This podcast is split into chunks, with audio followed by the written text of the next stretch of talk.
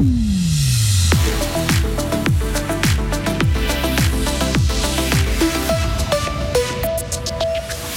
Le malheur des uns fait le bonheur des autres. Le Parti socialiste fribourgeois perd un siège au Conseil national en faveur de l'UDC et c'est une surprise.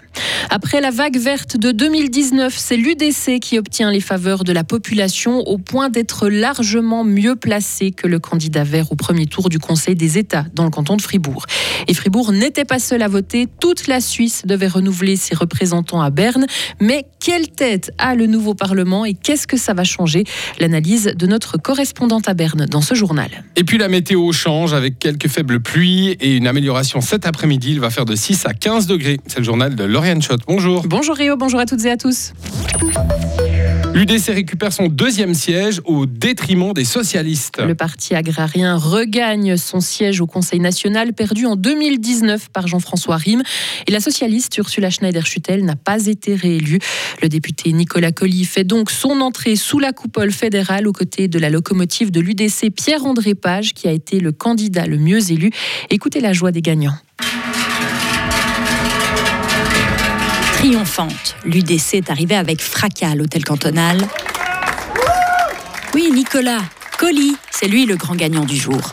Je suis peut-être le retour d'une jeunesse euh, pragmatique et conservatrice. C'est pas un gros mot pour moi d'être conservateur. J'en suis fier et je le revendique. Je ne vais pas mentir à la population. Je ne vais pas faire une politique de gauche à Berne. Je ferai une politique de droite conservatrice et on verra si la population est satisfaite euh, des idées et des choses que je vais défendre ces prochaines années. Des cloches qui ont passablement irrité la gauche, la socialiste réélue Valérie Piller-Carrard. Oui, je suis vraiment affectée. C'est vrai qu'il y a un œil qui rit, un œil qui pleure. Aujourd'hui, de perdre ce siège au détriment, bah, voilà, en faveur de l'UDC, c'est vraiment euh, difficile parce qu'on on a mené euh, une magnifique campagne euh, sur le terrain. On a réussi à échanger avec la population sur leurs préoccupations. On avait des thèmes qui touchaient au plus proche des gens. On parlait de pouvoir d'achat, de rente AVS. Et aujourd'hui, de, savoir que ce siège voilà, est en faveur de l'UDC, c'est vraiment inquiétant, inquiétant pour la suite en fait des discussions qu'on devra mener au, au sein du Parlement. Le PS, qui est tout de même la deuxième force du canton et qui gagne 2% par rapport à 2019. Et la nouvelle délégation fribourgeoise se compose maintenant de deux UDC, une PLR, deux centristes, une socialiste et un vert. Au Conseil des États, pas d'élu pour le moment. Mais un premier tour largement en tête pour la centriste Isabelle Chassot. Elle a réuni plus de 25% de suffrages devant l'autre sortante, Johanna Gapani. Avec un peu plus de 20% des voix, la PLR est talonnée par l'UDC, Pierre-André Page. La socialiste Alizé a pris la quatrième place, devançant le vert Gérard André. Et l'entrepreneur de 47 ans se profilait comme un candidat rassembleur, mais il n'a visiblement pas convaincu. Selon Julien Vuillemier, coprésident des Verts fribourgeois, pas question toutefois de parler de raté. Je pense pas qu'on peut parler d'un raté. Euh, c'est clairement pas le cas. Ce qu'on voit, c'est qu'on on a une campagne qui a été faite. Il a mené sa campagne, qui était une campagne aussi pour le national, qui était une campagne pour renforcer cette assise au national. Et pour nous, quelque part, euh, c'est ça qui est important. Il a pu montrer ses particularités. Euh, il a un profil très affirmé sur le plan politique. Et ce profil n'a pas su rassembler autant d'électeurs et d'électrices qu'on avait imaginé. Et Gerhard André a annoncé hier sur notre antenne qu'il se retirait au second tour pour donner toutes ses chances à sa colistière, Alice Ray. Comme cela avait été annoncé dans la stratégie de la gauche, le meilleur élu au premier tour sera seul en course au deuxième tour. Il sera soutenu par toute la gauche. Les Verts devront encore formellement avaliser cette stratégie en début de semaine. Et précisons encore que le candidat vert libéral Leonardo Gomez Mariaca a pris le sixième rang de cette élection au Conseil des États devant le candidat du pacte citoyen Flavio Guido. Et quant au taux de participation, il a atteint plus de 45% en légère hausse par rapport à 2019. Les Glanois ont désigné leur nouveau préfet dimanche. Le PLR Valentin Barre, actuel lieutenant de préfet, 33 ans, a remporté le scrutin dès le premier tour avec 53% de suffrages. Il a largement devancé ses adversaires, l'indépendante soutenue par l'UDC Sarah Deveau, la verte Daphné Roulin et le vert libéral Lucas Biller. En février prochain, Valentin Barre succédera au centriste Willy Chorderet qui a décidé de démissionner au milieu de son mandat pour partir à la retraite. Et Encore que 47% des électeurs glanois ont participé à ce scrutin. Et au niveau national, à présent, le nouveau visage du Parlement fédéral se dessine. Le Conseil national glisse vers la droite avec le renforcement de l'Union démocratique du centre.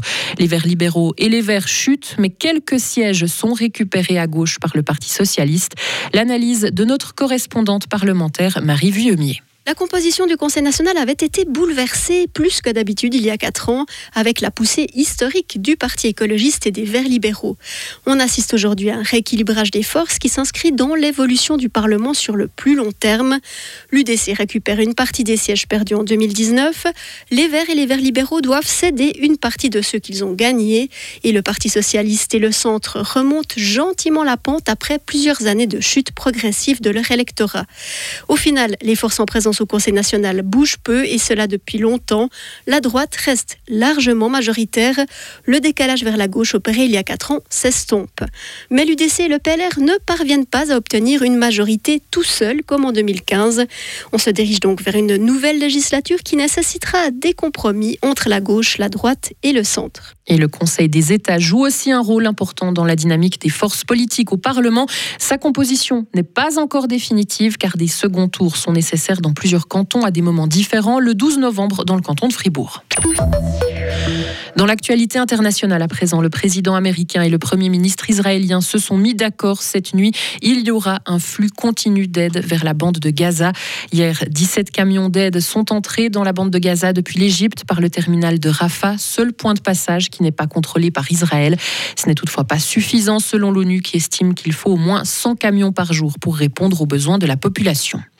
Et enfin, à Genève, près de 600 personnes ont manifesté hier après-midi demandant la libération des otages détenus par le Hamas. Plusieurs parents des 200 personnes kidnappées étaient présents et la police genevoise indique qu'il n'y a pas eu d'incident. Retrouvez toute l'info sur frappe et frappe.ch.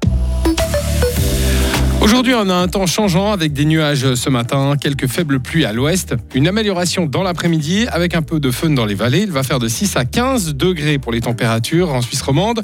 Demain, temps nuageux, des pluies matinales et puis une accalmie l'après-midi. Des conditions perturbées et venteuses pour la suite avec des pluies, notamment jeudi soir.